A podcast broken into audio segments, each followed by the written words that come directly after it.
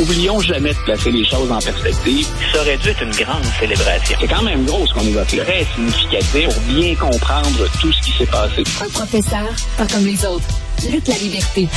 Et Luc, ça vient de tomber. Le gouverneur de l'État de Californie a ratifié une nouvelle loi obligeant toutes les écoles situées sur le territoire de l'État à mettre sur pied des toilettes non genrées d'ici 2026. On n'a pas fini d'en entendre parler de cette question-là, euh, des non-genrés, de l'identité de genre. Cette guerre culturelle-là, là, elle va continuer, Luc. Oui, puis, euh, écoute, c'est plus ou moins en lien avec ce que fait Gavin Newsom, mais euh, s'il y a quelque chose que je peux déplorer par rapport à cette question-là, il, il y a, des enjeux qui sont majeurs, au-delà de la guerre culturelle, puis au-delà des extrêmes. Il y a une certaine reconnaissance qu'il faut de besoins de la population. Euh, puis on tente de trouver des terrains de compromis euh, à l'échelle, dans le cas de la, de la, Californie. Mais ce que je déplore, c'est la place qu'occupe ce genre de débat-là euh, dans l'espace public. Quand je regarde ce qu'il y a, tu, vois, je, je, suis en train de lentement me mettre à l'écriture d'un texte pour demain, puis la fin de mon titre, c'est ils sont fous, ces Américains. Euh, je regarde tout ce qu'il y a de grave, et on parle de, de, de danger immédiat, de menaces pour la démocratie, euh, et on en est à accorder mm. énormément de place au choix des toilettes. Je pense au ministre Drainville ici, par exemple, dans les écoles secondaires. Je peux pas croire que Bernard, que j'ai déjà connu dans une autre vie, je peux pas croire qu'il n'y a pas autre chose sur sa table de travail que la gestion des toilettes au Québec dans les écoles secondaires. Dernière nouvelle, on avait des écoles dans certains cas qui étaient en ruine. On avait de la difficulté à trouver des profs. On a de la difficulté à s'encadrer de personnel pour appuyer les profs et les étudiants. Et j'ai l'impression depuis la rentrée, c'est peut-être pratique de, faire ça aussi, mais qu'on en a pour les toilettes. Et aux États-Unis, c'est un peu la réflexion que je me fais. Mais au-delà de tout ça, il y a, une question de fond. Il y a des gens qui ont exprimé ce désir d'avoir des, des toilettes non genrées. Comment gère-t-on ça? Il y a un problème réel sur le terrain. Est-ce que la guerre culturelle fait pas que ça sort des proportions? Mais tu as raison. Écoute, aux États-Unis, euh, la grève là, des fabricants d'automobiles, euh, écoute, le gouvernement qui est peut-être là, qui doit encore peut-être fermer là, euh, parce qu'il n'arrive plus à, payer ses propres fonctionnaires et tout ça. C'est grave, ça. Là, Ça touche pas mal plus M. Joe Sixpack que les toilettes genrées. Ben voilà, et écoute, tu vois, là, euh, tu, tu viens de parler de, de, de ce débat autour d'un éventuel shutdown, d'une fermeture des services gouvernementaux. Euh, il y a peu de gens qui l'ont noté, mais hier, la maison de crédit, celle qui établit les codes de crédit, Moody's a dit, vous savez, si vos services gouvernementaux ferment, c'est la cote de crédit des États-Unis qui risque d'être affectée. Il y a plein de gens pour qui ça signifie absolument rien. Ce que ça veut dire, la cote de crédit, c'est que vous allez hausser les taux d'intérêt sur la dette que vous avez déjà. On est censé se quereller sur cette fameuse dette-là entre les démocrates et les républicains. Et là, on se livre à un jeu qui va mener, et ce sont les républicains, honnêtement, qui là se chicanent entre eux. Euh, parfois, ça oppose les deux grandes formations politiques, mais là, on est en train de mettre en jeu ce, ce fameux déficit en ayant à payer encore plus cher pour rembourser ce déficit, ou à tout le moins pour emprunter, pour être en mesure de le payer, pour se maintenir à flot. Euh, personnellement, ça m'inquiète. Si je suis un citoyen américain et que la taxation et l'imposition, c'est quelque chose que j'ai à cœur, ben honnêtement, j'ai l'impression que ce sont des clowns que j'ai actuellement à Washington et qu'ils ne me prennent pas au sérieux.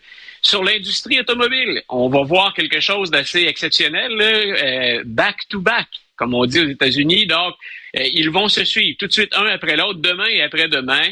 Euh, aujourd'hui et demain, pardon, M. Biden et M. Trump vont se présenter devant les travailleurs de l'industrie automobile. M. Biden a le plus à gagner dans ce dossier-là. Il va être supposément, j'ai hâte de voir en matière de sécurité comment on va organiser ça, mais il devrait se joindre à la ligne de piquetage. Je me souviens pas d'un président américain qui a fait ça. Aller marcher ou à tout le moins se tenir aux côtés des grévistes pendant un rassemblement. Mais M. Biden, il joue gros là-dedans. Il y a l'emploi, il y a le vote, bien sûr, il veut l'appui de la centrale syndicale. Mais rappelle-toi qu'avec Obama, tous les deux, on a déjà oublié ça, ça fait longtemps, mais c'est eux qui ont relancé l'industrie automobile quand, en 2008, on traversait une crise très grave. Et c'est eux qui ont contribué à imposer un virage avec lequel on compose pas très bien aux États-Unis, ce virage vers la production de plus de voitures électriques. C'est eux qui ont exigé on vous sort du trouble, hein, on vous sort, on, vous aide pendant une période de pépin assez grave, mais vous prenez ce virage technologique et vous nous vendez plus de voitures électriques. Luc, euh, le président sur une ligne de piquetage, c'est lui qui a tous les pouvoirs. C'est lui le gars en haut. Les gens sont sur la ligne de piquetage souvent parce que ils sont, ils sont en guerre contre le gouvernement, contre les autorités. Il veut dire, s'il veut vraiment aider les travailleurs, ben, qu'il dépose une loi ou quelque chose comme ça. Il n'y a pas besoin de brandir une pancarte sur une ligne de piquetage. C'est ridicule qu'il va aller dire, justement, c'est, ben écoutez, je veux bien, moi, faire bouger les choses. Regardez mon bilan économique. Qui bloque la plupart de mes mesures ou qui m'empêche d'aller plus loin? Le président n'est pas l'homme le plus puissant du monde. Il n'est même pas l'homme le plus puissant aux États-Unis. Il a deux chambres qui peuvent le freiner. Chaque fois qu'il perd une de ses chambres ou qu'il n'a pas une majorité suffisante, ben, il peut crier ou il peut essayer de vendre ce qu'il veut, le président américain. Euh, il est souvent confiné à l'inaction. Alors cette fois-ci, ben, il mise beaucoup là-dessus. Il mise sur ce qu'il a donné avec Obama comme direction à l'industrie automobile. Il mise aussi beaucoup sur, ben, regardez là, en termes au plan économique, avez-vous déjà vu ça, un président aller avec les grévistes? Et ce qu'il veut, c'est un message qui est profondément démocrate. Les républicains vont avoir une contrepartie. J'ai hâte d'entendre M. Trump là-dessus.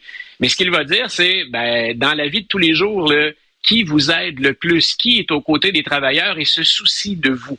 C'est le message qu'il va tenter de passer. J'ai presque envie de te dire qu'il va tenter de passer désespérément. Parce que je lisais encore ce matin et hier, ça ne s'invente pas. Ce qu'on nous vend maintenant pour euh, rehausser un peu l'image de M. Biden, c'est son programme quotidien d'entraînement. Donc, euh, écoute, on peut avoir pratiquement le heure par heure ce qu'il fait avec des physiothérapeutes, ce qu'il fait avec des entraîneurs pour dire, ben, un, il s'entraîne plus que la majorité des gens, puis deux, on prend soin de notre président. Trouvez le cool. Euh, en même temps, ben, il affiche des signes sérieux de ralentissement. Il, euh, là-dessus, on était transparent. La raison pour laquelle M. Biden trébuche plus, qu'on a changé ses chaussures, puis qu'on le fait monter par Air Force One dans un autre escalier, c'est parce qu'il fait trop d'arthrite. C'est un problème qui vient euh, avec le souvent avec le fait d'être octogénaire. Mais tout ça pour dire, si on est en train de me vendre le président à coup de séances de physiothérapie et d'entraînement, il a besoin d'être bon sur la ligne de piquetage, M. Biden, pour commencer, ne serait-ce que ça, à inverser la tendance. Ben, est-ce qu'il va avoir une casquette? Est-ce qu'il va essayer de faire un peu col bleu, quoi?